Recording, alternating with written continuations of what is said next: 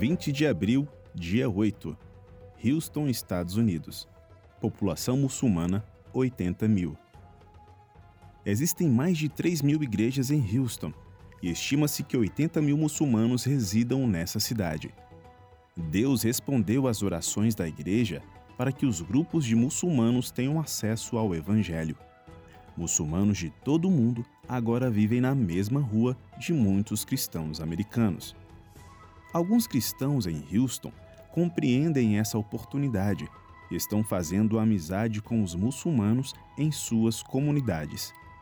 Um professor de piano dá as boas-vindas aos muçulmanos na sua aula com a esperança de partilhar a sua fé com seus alunos e os seus pais.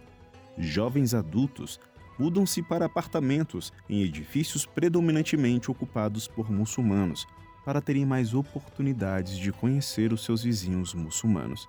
Duas mulheres cristãs, envolvidas no programa de língua inglesa de sua igreja, puseram-se à disposição dos estudantes de inglês muçulmanos para estudarem a Bíblia fora da sala de aula.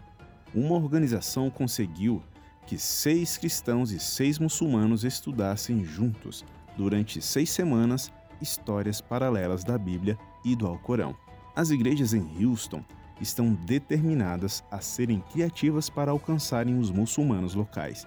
Um grupo missionário entregou 2.671 evangelhos de Lucas contextualizados a muçulmanos paquistaneses. Isso levou 14 muçulmanos a escolherem seguir Jesus.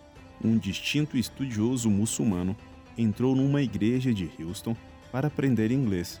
Um membro da igreja fez amizade com ele e começaram a se encontrar semanalmente. Hoje, esse estudioso muçulmano é um estudioso do seminário.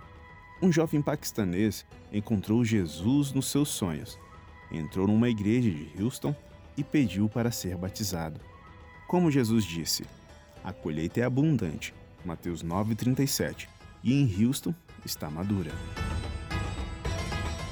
Como podemos orar? Orem pelos muçulmanos em Houston para serem abençoados e encorajados na amizade com os cristãos. Lucas 10, de 25 a 37. Orem para que os grupos cristãos que vivem e trabalham em Houston procurem relações autênticas com seus vizinhos muçulmanos e encontrem formas de os abençoar. Provérbios 11, 11. Orem para que muitos muçulmanos em Houston experimentem o amor de Cristo através de seus seguidores e cheguem à fé nele. 1 Timóteo 2, de 1 a 6.